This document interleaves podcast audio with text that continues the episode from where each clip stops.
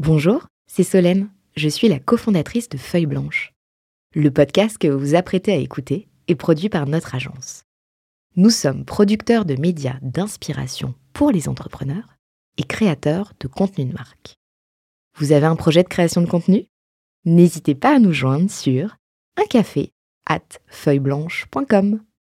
En attendant, bonne écoute Feuille blanche. 40 nuances de Sista. Les Sista du Next 40 comme vous ne les avez jamais entendus, animés par Solène Etienne, cofondatrice du brand studio Feuille Blanche. Parce que vous entendrez encore trop peu de voix féminines parmi les dirigeants du Next 40, nous avons voulu avec Olivier et Thomas féminiser à notre manière ce palmarès des champions de la tech en proposant à leurs dirigeants de mettre en lumière une femme entrepreneur qu'ils admirent. Bonjour, je suis Solène Etienne, cofondatrice de Feuille Blanche et je vous propose de découvrir les 6 stars du Next 40. Une capsule clin d'œil au collectif du même nom porté par deux femmes entrepreneurs, Céline Lazorte et Tatiana Jama. En octobre dernier, mon invité et ses associés ont remporté le prix Startup de l'année lors du Grand Prix EY. Il s'agit de Yoon Luo, cofondatrice de Rosy Solar. Bonjour Yoon. Bonjour Solène. Et bienvenue à notre micro. Merci.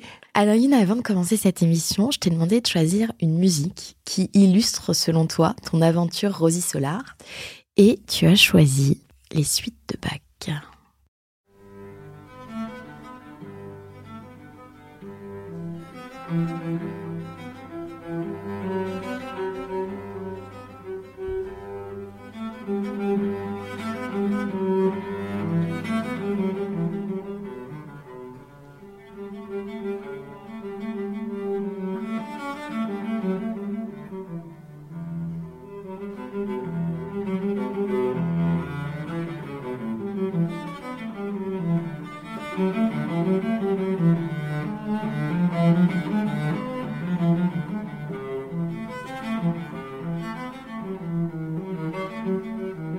Pourquoi ce choix pour euh, illustrer ton aventure Solar?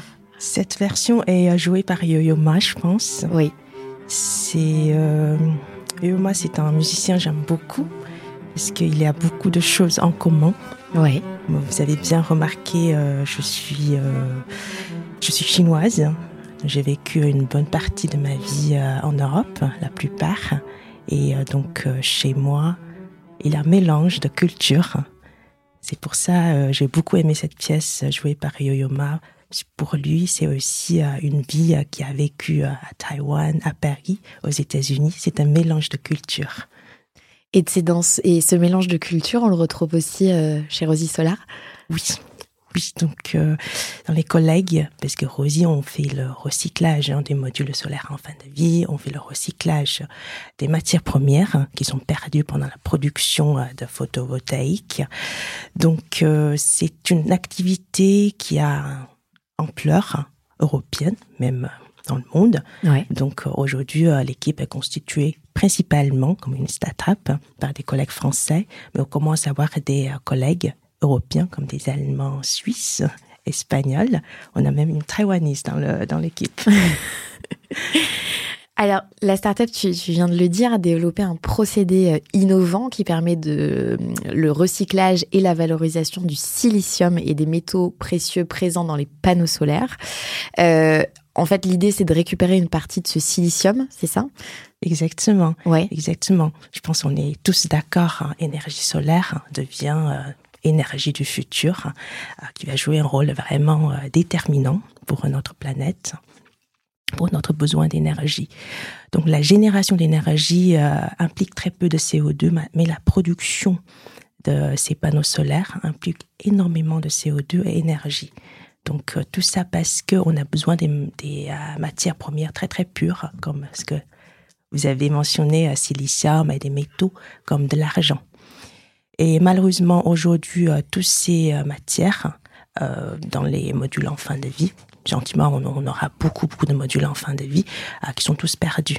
Donc le recyclage de ces modules, il y a la collecte, un peu de recyclage par broyage, Ouais. mais principalement euh, toutes ces matières euh, critiques, chères, qui sont euh, mises en décharge. Donc là, Rosie a inventé ou a développé d'abord des innovations pour revaloriser ces matières perdues de très haute valeur.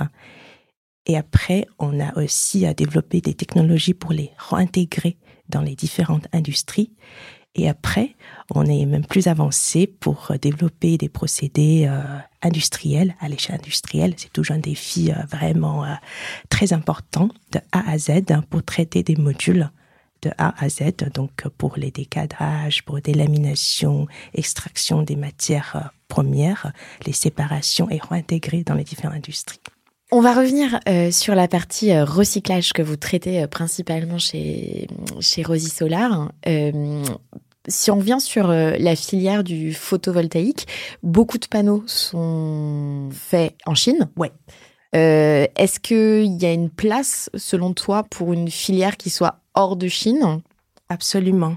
Absolument. Donc, euh, si on veut avoir une filière photovoltaïque, euh, c'est pas une industrie, c'est un écosystème des industries. Ouais. Au moins, il faut avoir trois lignes qui sont complètes. Euh, donc, la première ligne, c'est les équipementiers. Il faut avoir des équipementiers locaux qui produisent des équipements pour produire les euh, panneaux solaires. Aujourd'hui, on en a en France? En France, euh, un peu limité. D'accord. Principalement en Europe, euh, ce sont des euh, entreprises, des collègues allemands, oui. qui on a encore un peu des équipementiers qui arrivent à produire des équipements qui sont de haute qualité pour produire des panneaux. D'accord. Et ça, ça s'explique comment, par exemple, que chez les Allemands, on, on, est, on a plus de choses que chez nous, par exemple, en France? Je pense que c'est un peu dans les voilà, donc euh, dans, dans, la stratégie euh, développement euh, de pays. Donc on, est, on a quand même vécu en France. C'était la même chose sur les éoliennes, non? Je peux pas dire non. mais ça recommence. On a, une, on a vécu quand même une période de désindustrialisation, je vais y arriver. Et maintenant, on comprend que pour avoir un pays, pour développement plus soutenable, il faut vraiment industrialiser le pays ou bien on dit industrialisation euh, d'un niveau plus haut, plus haut qu'aujourd'hui. Donc je reviens sur mes trois lignes. Oui. La, première ligne, c'est les équipementiers locaux. Euh, la deuxième ligne, c'est des productions, des matières premières aussi locales. Parce que quand, quand, on regarde dans un panneau solaire, on a besoin de verre de très très haute qualité, du silicium très très pur, de l'argent aussi très spécial qui sort des électrons depuis les cellules et puis les polymères pour euh, l'emballage. Donc euh, là, ça c'est des producteurs des matières premières. On a quelques-uns, euh, mais pas vraiment complets et pas vraiment avoir un, avantage de coût avantageux. Hmm. Et la troisième partie, c'est les opérations. Donc des entreprises qui arrivent à produire des panneaux solaires avec les équipements, avec des matières premières. Euh, quand on parle aujourd'hui euh, gigawatt, euh, giga, il est très facile à écrire sur papier, c'est 9 zéros, mais il faut vraiment comprendre, il faut quand même admettre le fait qu'en Europe, on n'a jamais eu même un giga de production. Donc aujourd'hui, il a très euh, vraiment euh, ça, ça motive. Voilà, plusieurs projets Gigafactory qui sont en train d'être montés. Mhm.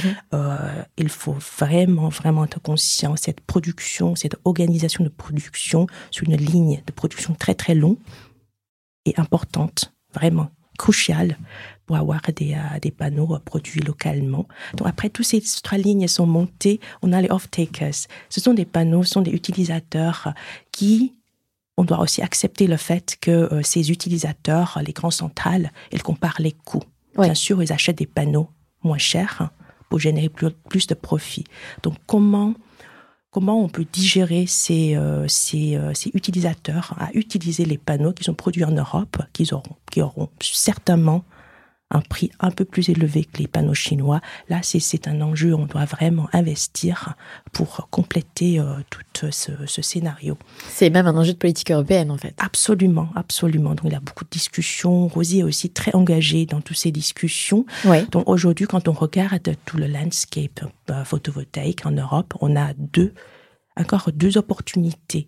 La première opportunité, c'est sur le recyclage, c'est-à-dire tous ces panneaux installés, c'est une mine riche toutes les matières premières très pures. La durée de vie des panneaux, c'est à peu près combien de temps? Ça dépend quand le panneau a été produit. D'accord. Donc, euh, quand c'était euh, produit il a 15 ans, l'efficacité c'était à peu près 16%, 17%. Il perd à peu près 1% en relative chaque année. Donc aujourd'hui, il faut les changer. OK. Donc déjà après 15 ans. Et aujourd'hui, les panneaux, donc normalement, on garantit 25 ans, 30 ans. D'accord. Donc, donc ça, ça fait une courbe assez, je dirais, smooth. Donc, oui pour les, euh, la quantité de panneaux solaires en fin de vie. D'accord. Donc aujourd'hui, on peut dire c'est que c'est vraiment il y a un tsunami de panneaux euh, qui va venir. Oui. Et donc, tu parlais du recyclage? Ouais, deux opportunités. Euh, une opportunité, c'est le recyclage. On recycle des matières premières locales. Donc, il y a deux grands avantages. C'est le coût. Ouais. Déjà, on va pas importer, on va pas produire à partir des matières de, de ressources naturelles. Euh, la deuxième, le deuxième avantage, c'est euh, prendre CO2 lié à ces matières recyclées. C'est beaucoup plus faible que les matières premières. Donc c'est aussi une mine très riche. Donc là, on peut déjà profiter. Euh, la deuxième, la deuxième opportunité, c'est aujourd'hui, il y a beaucoup d'entreprises, grands groupes, hein, qui sont conscients qu'on doit s'engager tout ensemble dans cet écosystème. Donc, il y a des, entreprises qui sont engagées pour dire, voilà, je, maintenant, j'investis pour avoir une chaîne de production intégrée. Quand on pour une, chaîne de production comme photovoltaïque qui est très très long, quand on a des, euh, des intégrations qui permet de réduire le coût et aussi avoir une stabilité dans la qualité de modules produits. Donc euh, là, je vois c'est comme deux opportunités pour nous aujourd'hui, il faut les saisir. Alors, avant, il se passait quoi? Donc, par exemple, un, panneau euh, allait être échangé parce qu'il est moins efficace. Il devenait quoi ce panneau? Euh, Si on veut le recycler. Non, avant, avant. Enfin, il y avait déjà cette dimension de recyclage avant ou pas? Non. Tu veux dire euh, avant Avant que vous interveniez, notamment vous, ah sur la partie recyclage. Euh, donc euh, aujourd'hui, en Europe, il y a toujours cette cette directive. Donc c'est extended extended producer responsibility, c'est-à-dire tous les importeurs, tous les producteurs, ils sont obligés de payer une écotaxe. Et après, il y a des écosystèmes. Là, on a un écosystème, éco-organisme français qui s'appelle Soren, qui est vraiment lead, leader euh, mondial pour faire la collecte. D'accord. Donc, euh, il reçoit cette écotaxe.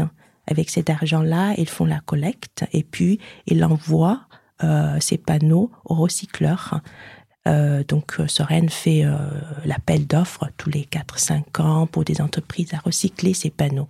Donc, le procédé de recyclage jusqu'à aujourd'hui, c'est principalement basé sur le broyage. D'accord. Donc, tous les, tous les panneaux sont broyés, une petite partie de verre est recyclée, le cadre aluminium est recyclé, le boîtier jonction derrière, il a un petit boîtier électronique à recycler. Tout le reste, c'est euh, principalement mis en décharge. D'accord. Et donc, c'est ça ouais. que vous avez décidé. C'est dommage parce que dans cette partie euh, mise en décharge, il y a des matières euh, premières critiques très chères, silicium, argent. Il faut savoir, donc l'argent, le poids, c'est moins que 0,1% d'un panneau, mais la valeur économique, c'est 50%. Ah oui. Oui. Et est-ce que vous êtes les seuls à vous être penchés sur ce sujet-là? Il y a plusieurs. Euh, à ma connaissance, il n'y a pas encore vraiment de grands groupes, euh, euh, grandes industries. Il y a pas mal qui, qui regardent, comme Veolia, si je peux me permettre. Euh, il y a plusieurs euh, PME qui regardent surtout en Allemagne, oui.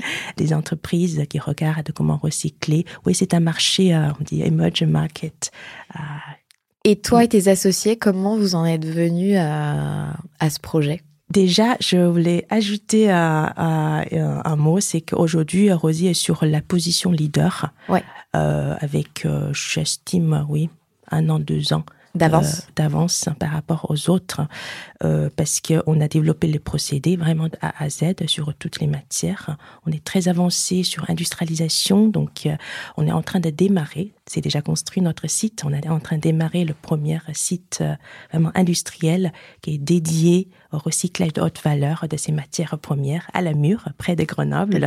On aura bientôt notre inauguration. C'est aussi le premier site du monde.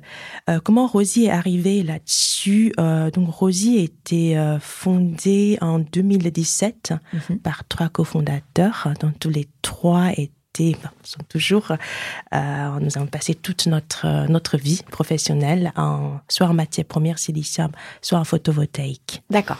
Donc euh, c'était cette perte, c'est vraiment, euh, ça tient notre cœur à recycler. C'était un but euh, vraiment pour toute notre toute notre vie, si je peux je peux dire. Une mission commune que vous êtes que vous êtes donnée. C'est ça. Donc, c'est très soutenu par, euh, par la SAT, hein, la SAT Linxium à Grenoble. Donc, euh, ils nous ont aidés à restructurer euh, donc notre vision sur le marché, la feuille de route de développement. Comme ça, on, est, on a démarré fin 2017. Et avant, tu étais dans un poste salarié. Tu, tu, tu, faisais quoi avant de lancer Rosie J'étais maman. ça, c'est un boulot à plein temps aussi. c'est ça, c'est ça. Donc, euh, euh, je suis de formation euh, ingénieur. J'ai fait une école, école polytechnique en France. Puis j'ai fait une thèse à l'Institut Max Planck en Allemagne toujours en physique. Et après, j'ai travaillé toujours en photovoltaïque. Donc, je travaillais pour le équipementier à l'époque le plus grand du monde, c'est Mayabuga Technology Group en Suisse. Donc, j'ai toujours dans technologie. Euh, et après, j'ai eu une petite, euh, je dirais pas rupture, mais un petit euh, break de carrière parce que voilà, je suis devenue maman. J'ai passé un peu de temps avec mes enfants, mais en même temps, j'ai jamais, jamais arrêté de travailler en, photovoltaïque. Vraiment, ça. En fait, cette période avec les enfants, ça m'a permis aussi de regarder un peu globalement ce qu'on a besoin d'un point de vue un peu plus global, euh, comment on peut contribuer à cette, euh, filiale. Donc, euh, c'est donc j'ai beaucoup discuté avec des collègues. J'ai fait mes tests aussi en fait pour développer des procédés. Donc, en 2017, on a décidé de saisir cette opportunité à recyclage du silicium de découpe et après le silicium et des métaux issus des modules solaires en fin de vie.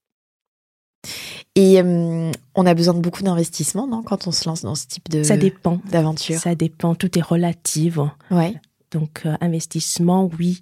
Euh, quand on regarde investissement sur capex et opex personnel, tout ça, donc ça c'est assez intensif en capex. Ouais.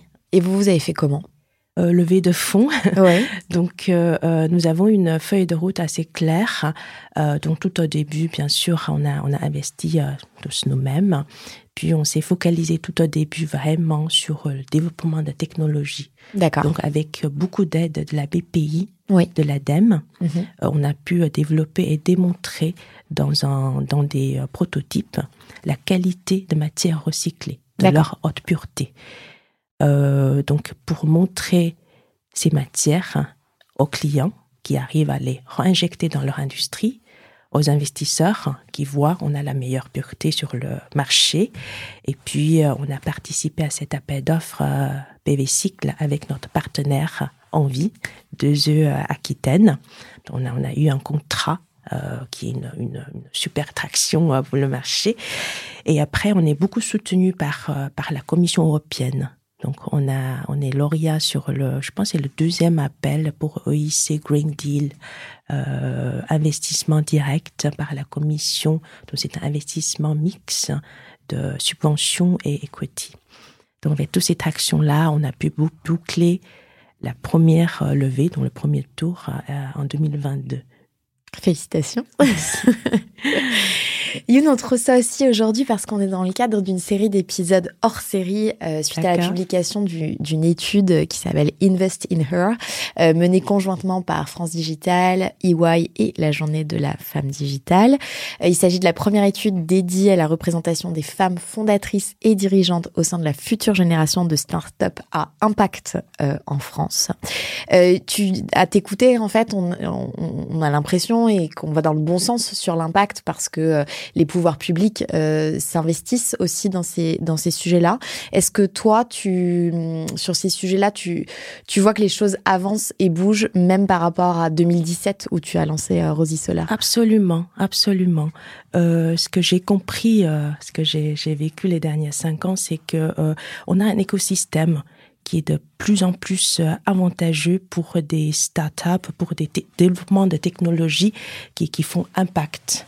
Et euh, quand on livre les résultats, euh, on est on est on a la visibilité tout de suite, on est reconnu rapidement, on est écouté aussi à tout niveau, à, la Commission européenne, à la Banque euh, d'investissement européen, euh, à l'État français et à tous ces organismes de, soutien comme la BPI, ADEME. Donc il est très facile aujourd'hui par rapport à il y a 5 ans, 10 ans peut-être, d'avoir un contact direct avec des décideurs. Aujourd'hui, c'est vraiment mon sentiment.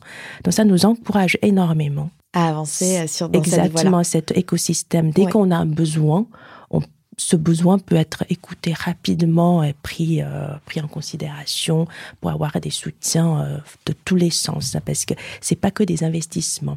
Quand une start-up veut monter un projet industriel, on a besoin d'un écosystème autour. Oui, parce qu'il y a des choses euh, légales, j'imagine. Des juridiques. Et même il a un site en assurance. Par exemple, c'est des, des, des, problèmes, des défis quotidiens.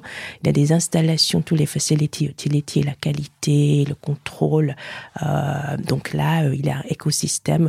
J'ai vraiment l'impression on, est bien écouté, notre besoin. Tout à l'heure, tu disais que hum, Rosie était aussi engagée euh, auprès des pouvoirs publics, mais pas que dans ces, dans ces sujets-là. Euh, Est-ce que vous commencez à vous fédérer aussi en, tant que différents acteurs? Alors, pas peut-être pas que start-up ou que start-up. Est-ce que tu peux nous en parler? Donc, euh, euh, Rosie joue un rôle assez particulier en Europe pour la filière photovoltaïque. Donc, on se positionne pas comme un recycleur, on se positionne comme un fournisseur de matières premières par la voie de recyclage. Donc aujourd'hui, pour compléter toute la chaîne valeur production photovoltaïque. Et pour revenir sur les trois lignes dont tu parlais tout à l'heure. Exactement. Donc Rosie est un acteur important euh, avec des autres acteurs qui sont déjà établis. Donc euh, c'est pas c'est pas c'est pas le rôle de start-up. Donc on se positionne vraiment, on veut contribuer euh, à cette cette relocalisation de production PV en Europe. Euh, tu nous disais que tu avais euh, fait une carrière, euh, enfin des études d'ingénieur et carrière d'ingénieur. on remarque que on, manque de, de rôle modèle dans ces dans ces carrières-là et que il faut continuer à encourager les jeunes filles à aller embrasser ces carrières scientifiques. Qu'est-ce qu'on pourrait faire, à ton avis, concrètement, pour donner justement envie euh, aux filles euh, de suivre ces carrières scientifiques et de aussi s'investir dans ces sujets-là? C'est une question, c'est une très bonne question. Euh, il n'est pas facile à répondre parce qu'il n'y a pas de mesures vraiment très précises ou, ou générales pour encourager les filles. D'abord, je voudrais dire que il y a quand même une différence entre les filles et les garçons. Qu'on respecte ces différences. Euh, et après, euh, pour les filles qui ont envie d'aller euh, dans la direction science scientifique, je pense à un contact avec des femmes scientifiques, ça peut énormément aider. C'est un encouragement, c'est un partage de sentiments de l'expérience qui sont qui sont très précieux pour encourager les jeunes filles. Donc, euh, si je peux, euh, je voudrais bien euh, organiser ou participer à tous ces échanges avec les, les, jeunes filles pour leur montrer les possibilités. Et après, c'est vraiment faut les respecter, c'est à eux à choisir. Hein. Mais notre tâche, c'est vraiment de montrer cette possibilité, de montrer que les femmes peuvent être aussi très très bien respectées, peuvent aussi avoir une carrière dans sciences, dans technologie et que c'est pas fait que pour les garçons. Non. Est-ce que toi-même, tu as eu des rôles modèles féminins euh, dans ces carrières-là? Oui. tu peux nous dire euh, qui et pourquoi? Donc, euh, j'admire beaucoup, beaucoup Angela Merkel. Ouais. Euh, parce que par, par beaucoup beaucoup de raisons. Euh, déjà, on a certaines similarités. Donc, on a, je pense, tous les deux, on a vécu notre enfance dans dans un régime communiste. Euh, on a vécu euh, ce changement de régime, si je peux me permettre de dire. Euh, on est tous les deux scientifiques, hein, donc on a traversé cette phase très logique. Tout doit être bien mis dans une case, tout doit être logique. Et après, on a essayé de gérer. on est tous les deux dans une position, on doit gérer des relations qui ont multidimensions. tu veux dire culturelles? Culturel, aussi business, et un peu tout mélangé, politique et la stratégie. Donc pour elle, bien sûr, c'est pour un leader en Europe. Pour moi, c'est vraiment de, de, de, comment guider ou proposer à Rosie parce que c'est on travaille ensemble, hein, même si je suis présidente, euh, comment on va avancer. Parce qu'il n'y a, jamais euh, une voie standard pour le développement de pays ou pour le développement d'une entreprise. Et ta, ta double culture euh, et toutes ces, toutes ces choses qui font le puzzle que tu es, toi, tu as vu quelquefois des, des obstacles à ça? C'est un peu, euh, un peu tout le temps, mais j'aime bien ces défis. tu le prends avec le sourire, en tout cas. Oui, c'est ça. j'aime bien les défis. C'est-à-dire que si tu, enfin, si tu, tu réagis plutôt, euh, de, de, tu vas essayer de, le transformer en opportunité plutôt que de te sentir euh, absolument attaqué sur. Là, ça, ça c'est un avantage de femme. on réfléchit tout le temps. Je sais. ça, c'est une belle punchline. Donc euh, c'est un peu la même chose. On réfléchit, on essaie de mettre tous ces, euh, ces euh, pièces de puzzle dans tous les sens pour voir quelle est la solution optimale. Ouais. juste pour revenir sur les carrières scientifiques, dans le, la sphère asiatique, la différence est moins grande qu'en que chez nous, par exemple en Europe, sur les carrières scientifiques filles, euh, garçons. Est-ce que est-ce que c'est quelque chose que tu as ressenti toi aussi? Non, pas vraiment. Euh, comme j'ai vécu en France, en Allemagne, en, j'habite en Suisse, donc euh, la France est vraiment un pays. Je, je, me sens vraiment super à l'aise parce que les femmes sont très respectées, écoutées et euh, quand on voit euh, le pourcentage, quand, quand on traverse le laboratoire CNRS, par exemple, on voit quand même beaucoup, beaucoup de chercheuses euh, donc féminines. c'est très encourageant. Donc en fait, il faudrait plus leur tendre le micro pour montrer en fait qu'il y a déjà des femmes ouais. et qu'elles elles puissent donner envie. Exactement, exactement. À des petites filles de, de suivre ces carrières-là. Je remarque quand même un tout un tout petit peu différence, mais je généralise un tout petit peu. Hein, il faut pas normalement. euh, on a les femmes, on a moins la tendance d'aller euh, devant, même si euh, même si dans un labo moitié euh, chercheur, moitié chercheuse, c'est plutôt les chercheurs qui parlent. Donc, un point tendre le micro aux chercheuses aussi. Euh, alors, on en a parlé rapidement. Euh, Rosie est à Grenoble.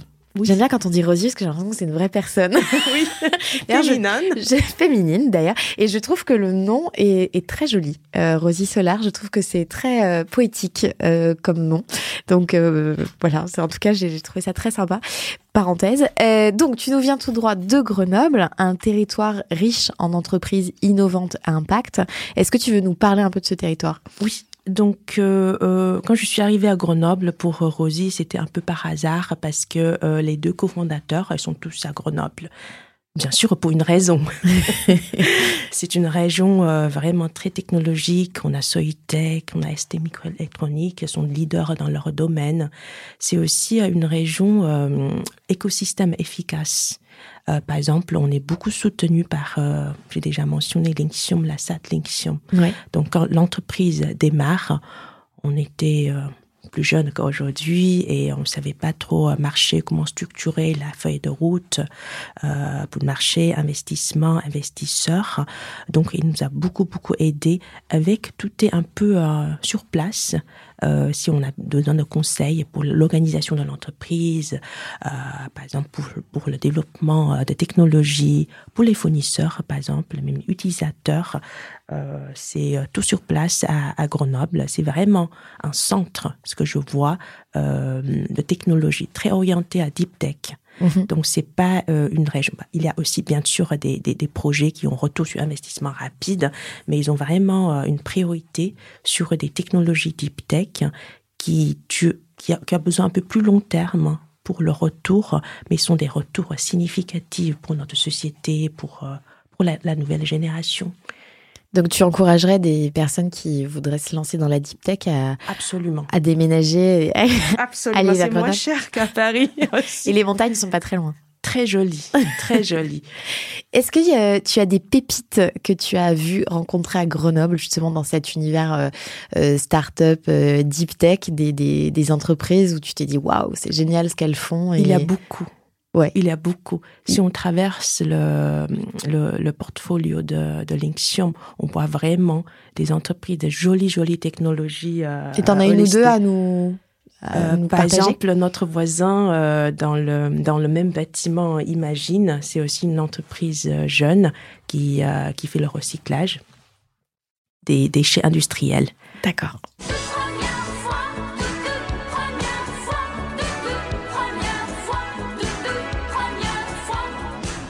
Alors dans la vie d'un entrepreneur et d'une entrepreneur, il y a plein de premières fois. Si je te dis, ton premier renoncement Je dis non à un investisseur. Ouais. Pourquoi? Euh, Alors, investisseur au start-up, euh, quand on commence, euh, c'est quelque chose que j'ai appris. Quand on commence, très souvent, les, les positions sont pas très, très justes. Tu veux dire les valorisations? C'est un peu en dehors d'une relation normale entre les êtres humains. Donc, euh, ah, les startups mm. demandent aux investisseurs, et les investisseurs, il y a une bonne partie qui ont une, euh, une attitude quand même, je dirais, euh, pas assez valorisant pour les, les startups.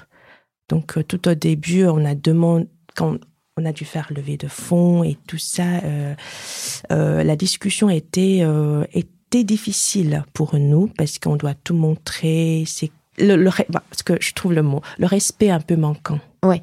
Le respect mutuel. Mm. Euh, donc, euh, il y en a qui, qui, ont beaucoup de respect, il y en a qui ont moins. Donc, euh, ça, ça, nous avons pris du temps pour comprendre quel investisseur on veut parler, on peut partager, on peut avancer ensemble. Euh, tout au début, c'était difficile. C'était euh, surtout quand tu cherches de l'argent. C'est C'est compliqué quelquefois de dire non. Absolument. Au début, j'avais je pouvais pas dire non, même si je me sentais pas à l'aise. Et euh, après certains temps, j'ai pu dire non. Non, parce que, et c'est souvent quelque chose que les, gens disent à ce micro, que c'est hyper important de, partager un certain nombre de valeurs euh, avec tes investisseurs, parce que bah, ils vont faire partie de l'aventure avec toi. C'est ça. Euh, et que tu te sens en confiance. Exactement, c'est cette confiance. Et après, j'ai, compris, on peut dire euh, non, c'est le deuxième meilleur, la deuxième meilleure réponse. si je te dis ton ta première grosse erreur, big mistake. Euh, on fait des mistakes, euh, des erreurs tout le temps. Ce qui est important, c'est de corriger. Euh, le big mistake, enfin, tous les erreurs j'ai faites m'ont appris quelque chose. Donc, quand je regarde en arrière, je peux plus dire c'est une, c'est une grande erreur. Parce que tu en as tiré quelque chose. C'est ça. Tu as mis les, les, les, pièces du puzzle euh, ensemble. C'est ça. Tout au début de Rosie, euh, j'ai pris contact avec plusieurs euh, entreprises, donc un grand groupe. la plupart n'a pas marché. Et à ce moment-là, j'étais assez frustrée. pourquoi ça marche pas Mais maintenant, j'ai compris. j'ai compris, c'est, c'est, ça fait partie de notre, notre chemin. Ouais d'arriver jusqu'à aujourd'hui, de vraiment travailler sur les essentiels, de, vraiment comprendre ce qu'on veut et où aller. Et allez, un petit dernier, ton premier coup de culot avec euh, Rosie. C'est toujours comme ça, euh, c'est en continu. Euh, tu sais, Rosie, on a, on a, on a vraiment traversé cette voie, on peut dire, classique. On commence par, par les tests du laboratoire, hein, faire la première étape prototype et puis industrialisation. Chaque étape, c'était inconnu. Je dois encourager mes collègues d'y aller.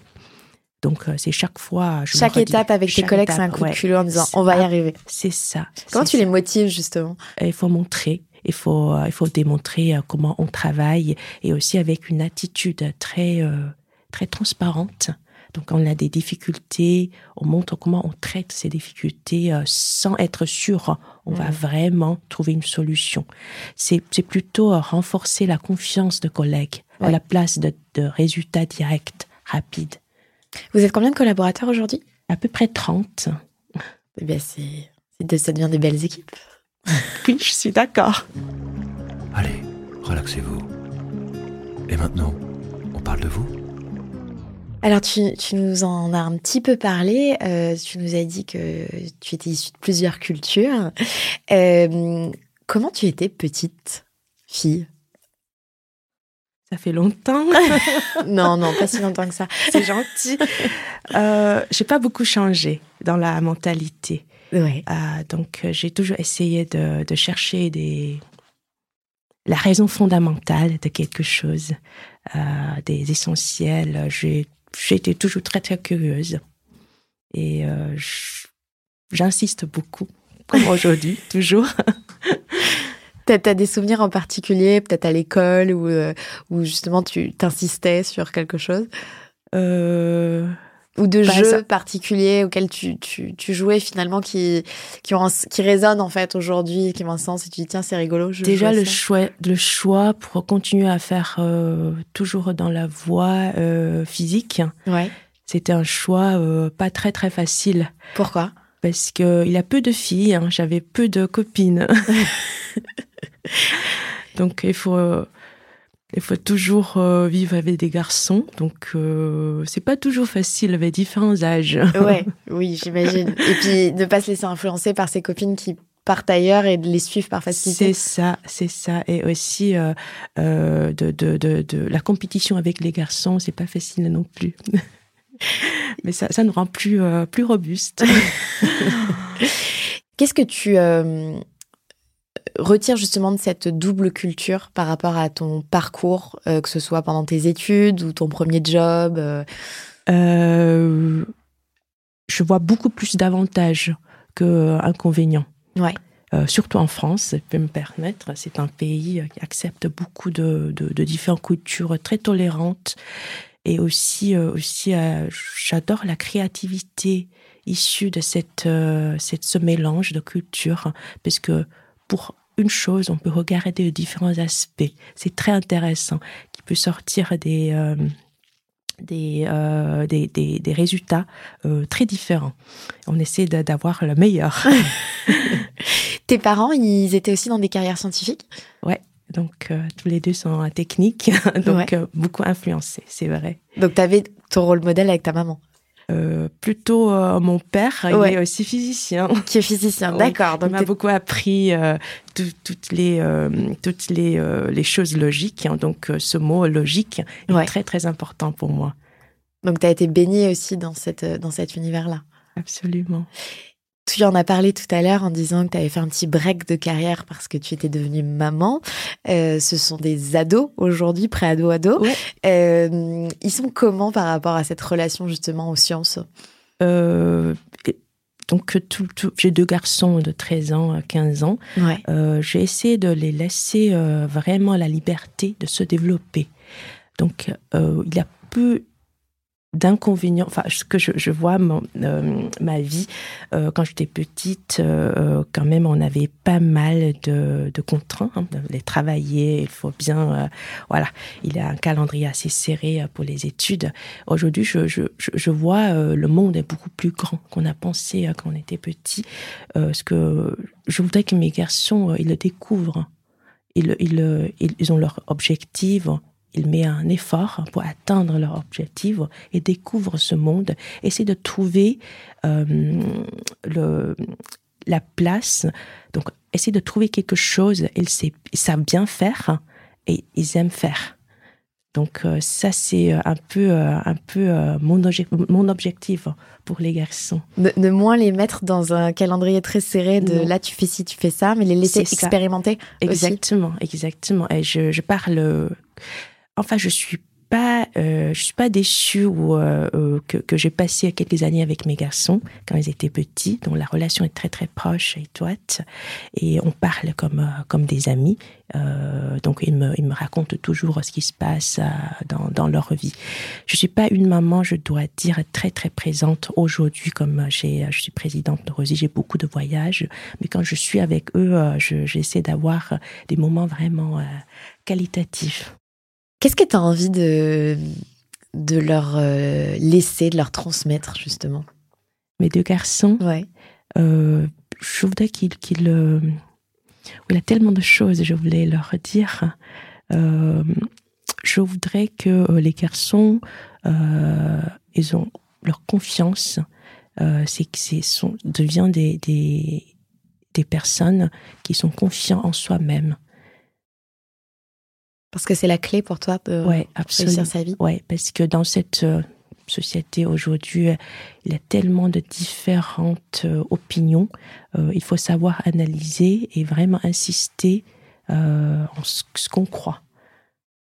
Et comment ils comprennent aujourd'hui ce que tu, ton engagement avec avec Assez Rosie flou, assez flou.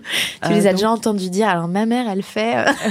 oui, j'ai entendu parler de ça, mais pour eux, je suis surtout à maman. Ouais. Et ils ont cette conscience écologique? Absolument, absolument. Donc euh, mon aîné, il est au, lycée, donc euh, dans la cantine, hein, si euh, s'il a la nourriture qui vient de, de, de, jour avant, donc tous les tous les enfants, ils commencent par la nourriture qui vient de, jour avant. Ouais. Donc vraiment, il regarde. je comprends vraiment euh, ça me touche beaucoup, cette nouvelle génération, soit mes enfants, les, les copains de mes enfants ou des, euh, des collègues, jeunes collègues de Rosie. Ils ont vraiment cette, euh, ces fibres écologiques. C'est c'est beaucoup plus fort quand j'étais petite. J'étais, quand j'étais petite, c'était un peu à la, consommation dans, des, des, matériels. Et aujourd'hui, les jeunes, ils ont vraiment cette envie aussi d'aller plus écologique. Il faut les encourager. Et notamment chez Rosie, c'est aussi euh, un des critères qui te permet d'avoir des, talents, j'imagine. Absolument. C'est une équipe excellente, vraiment excellente. On a commencé, euh, quand on a commencé, euh, on a dû tout faire. Hein. donc les, les, prototypes, les tests, intégration, industrialisation. Avec cette équipe, 3-4 ans, on est déjà sur une position leader. Donc toutes les jeunes, ou un peu moins jeunes, moi, on essaie d'avoir une philosophie qu'on travaille vraiment sur les essentiels. Qu'est-ce qui porte vraiment l'avance technologique? Si on reparle de toi un petit peu, euh, donc, euh, tu as été présidente de Rosie Solar, tu es maman comme tu nous l'as dit, euh, tu te t'engages et tu te bats en tout cas pour faire avancer les choses sur tous ces sujets de, recyclage, de législation au niveau français, européen. À quel moment tu te ressources et tu, arrives à te recentrer et, reprendre de l'énergie? pour être très honnête, euh, ma vie professionnelle et ma vie personnelle sont tout mélangées. Comme euh, beaucoup d'entrepreneurs. C'est ça. et euh, j'ai appris à hum, vraiment me, me reposer ou apprécier les petits moments. Quand je, je, je, je, marche dans la rue, je vois des fleurs, j'ai du plaisir à les voir. Ce sont des petits moments qui me, qui me sourcent qui te permettent de te recentrer. C'est euh, ça. Et tu arrives à avoir encore des, des temps libres de, de lecture, d'écoute de musique, de podcast, enfin je sais pas. Non. De... non? Non. Euh, par exemple, j'ai un livre dans le sac, ça fait un mois, il est là et j'ai pas pu finir. Et il voyage en revanche. Avec moi. tu lui fais voir du pays. C'est ça.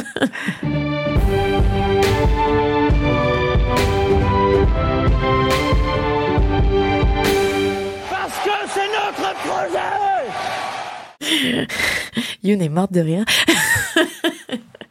Je suis d'accord.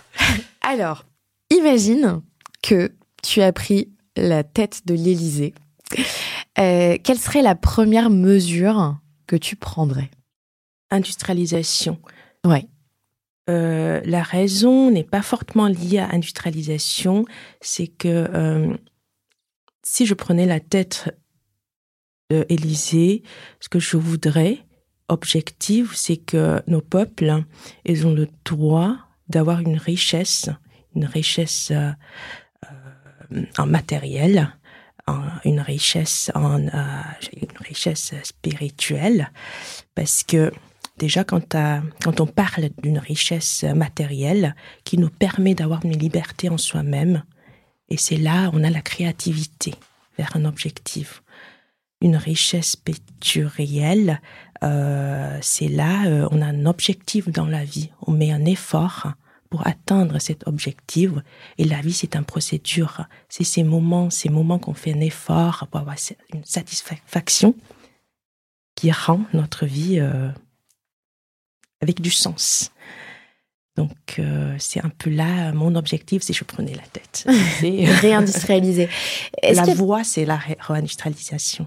Et euh, on a vu dans, dans, ce podcast, enfin Thomas, mon associé, et Olivier, mon associé sur mes associés sur 40 Millions de Next, avait interviewé euh, le patron d'Insect euh, et il disait euh, l'industrie c'est plus germinal parce qu'il y a aussi cette image que l'industrie, dur. oui c'est dur, c'est un peu vieillot, on n'a pas envie d'y aller, etc. selon toi, qu'est-ce qu'il faudrait faire pour redorer aussi l'image de l'industrie? Il faut avoir plus de femmes. Est-ce que c'est elle qui redonne de... je rigole un peu.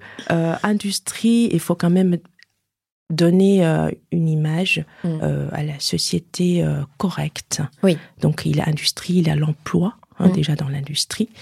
et après, il a les produits qui la conception, ça fait partie de l'industrie aussi.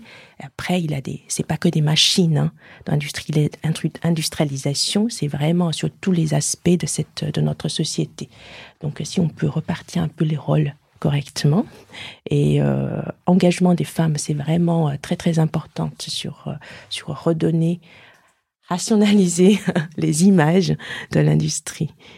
Donc en fait, euh, à nouveau, euh, on revient sur les rôles modèles, mais aussi les sociétés à impact euh, et montrer que bah, l'industrie peut faire évoluer le pays. Absolument. Alors, euh, on a eu il y a bah, bientôt euh, trois ans, on, a, était confinés il y a trois ans. Euh, donc la pandémie, le confinement, des claques, on en a eu beaucoup. En dehors de ces périodes, quelle est toi la plus grosse claque que tu as prise professionnellement ou personnellement, et en positif ou en négatif? Oui, en positif et en négatif. Tous les deux concernent les jeunes.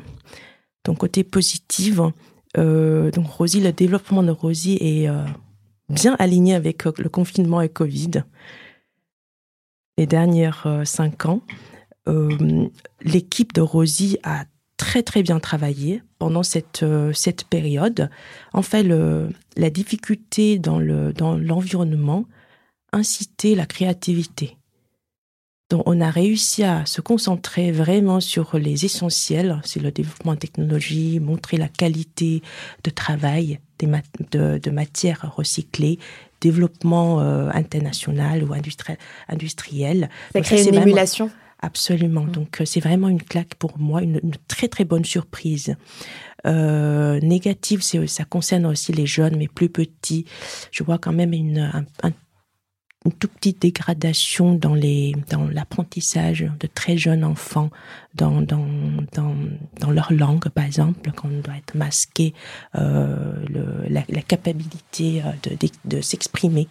Ça devient un peu moins avancé que les autres. Je vois clairement cette cette génération. Ça c'est la partie négative. Mais on essaie de rattraper, rattraper euh, après. Oui, parce qu'ils sont quand même. Euh, ils ont encore beaucoup. Ils ont encore beaucoup, voilà. ils peuvent, euh, ils peuvent. Mais c'est vrai que ça a pu créer, en tout cas, des des, des écarts aussi en fonction de, de l'avancée des enfants. Ça sera un point un peu vigilant pour pour le développement en technologie, pour aider à rattraper, je pense. Ouais. Et puis l'engagement des, des professeurs des écoles aussi qui, qui s'engagent sur ces choses-là. Carte blanche pour 40 nuances de Next. Je vais te laisser le micro pour ta carte blanche pour aborder euh, bah, le sujet de ton choix. Un coup de gueule, un coup de cœur, un coup de projecteur. À toi de jouer. Merci Solène. Euh, je voudrais partager quelques réflexions. Euh, ce que je voulais dire, c'est que j'aime beaucoup ce que je fais. Je suis très fière de, de mon équipe à Grenoble, à Rosy, comment ils avancent, comment ils voient les choses, comment ils traitent les défis. Et je suis aussi très fière de notre management qui laisse toute Rosie à l'opportunité, qui essaie de construire une, une ambiance, philosophie de Rosie, qu'on est transparent, on travaille sur les essentiels. Donc ça, c'est vraiment une bonne partie de ma vie. Je vais continuer à poursuivre. Et après, je voudrais dire, c'est que je trouve la vie est belle. Elle est assez longue pour, euh, pour une mission qui fait du sens, mais euh, elle est assez courte pour que on ne change pas trop la direction dans la vie. Voilà, je sais pas c'est trois minutes, mais c'est ce que je voudrais partager. Ben merci en tout cas pour cette euh, jolie philosophie de vie. Euh, c'est un vrai rayon de soleil, cette, euh, cette, cette interview. tu, tu m'as dit en off, c'est la première fois que je fais cet exercice.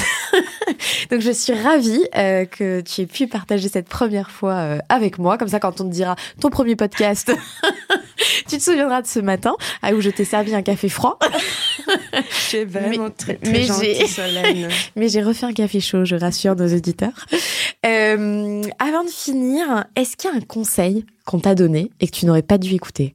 Euh, Oui.